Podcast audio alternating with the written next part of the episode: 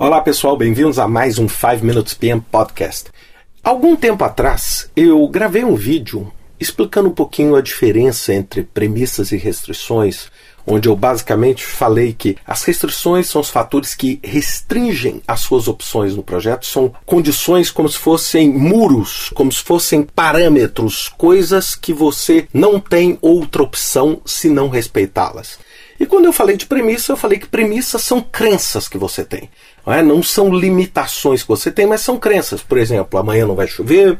Por exemplo, o meu fornecedor vai entregar um determinado produto até uma determinada data e assim sucessivamente. E aí o Felipe, um gerente de projeto, me perguntou algumas semanas atrás onde eu devo incluir as premissas e restrições. Será que eu incluo no termo de abertura ou na declaração do escopo? Como é que isso funciona? Bem, eu primeiro vou discutir esse assunto e depois eu vou questionar um pouquinho a importância dessa discussão. Né? Então vamos começar primeiro entendendo qual que é o que é preconizado dentro do PMBOK Guide, se a gente está seguindo, né, e possivelmente essa pergunta se relaciona ao PMBOK Guide. Quando a gente fala de termo de abertura, a gente está falando de uma certidão de nascimento. Na maioria das vezes, o termo de abertura é criado com informações elementares e básicas, onde o patrocinador ou o grupo patrocinador do projeto decide então empreender um projeto.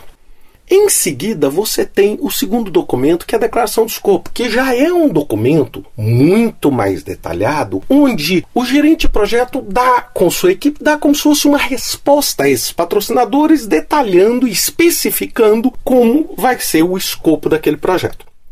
Tecnicamente, o lugar mais adequado para se colocar premissas e restrições é na declaração de escopo, e é isso que é preconizado. No entanto, sem dúvida nenhuma, se você tiver feito um pré-projeto ou seu termo de abertura for fruto de um outro projeto anterior, você pode ter essa informação já desenvolvida anteriormente. No entanto, não é usual a gente colocar isso no termo de abertura, porque senão daqui a pouco você começa a colocar tudo no seu termo de abertura e o termo de abertura vira o seu próprio plano do projeto e ele perde o objetivo natural dele. No entanto, o que é importante a gente entender aqui? Cada um desses processos ele é desenvolvido de uma forma incremental. Você não tem mais condição no mundo tão volátil como o de hoje em fechar sua especificação de escopo e, vamos dizer, imprimir aquilo numa tinta que não é passível de correção, porque isso não existe. Hoje, dentro de um ambiente volátil, a gente precisa ter muito mais fluidez nas nossas alterações e no nosso controle desses documentos. Tanto que muita gente hoje utiliza toda a plataforma tecnológica para fazer isso. Agora, onde eu queria entrar e a coisa que mais me incomodou e por que eu estar fazendo esse podcast é o seguinte: será que é tão importante a gente estar preocupado em qual pedaço de papel a gente deve colocar uma determinada informação? Eu tenho uma crença.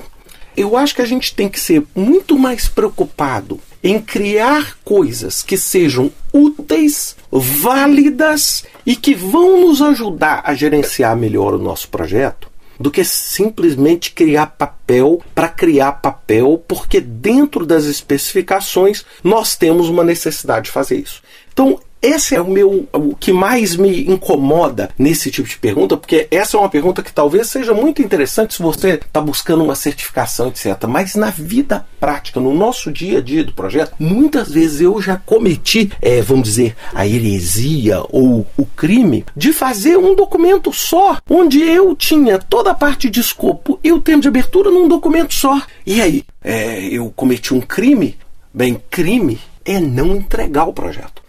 Então eu acho que a gente tem que preocupar um pouco menos aonde, em que pedaço do papel essa informação vai estar, e devíamos preocupar muitíssimo mais em o que que são as premissas do meu projeto. Que premissas eu estou assumindo que eu possa estar falhando e que naturalmente vão conduzir a um risco para o projeto e naturalmente vão conduzir meu projeto ao fracasso.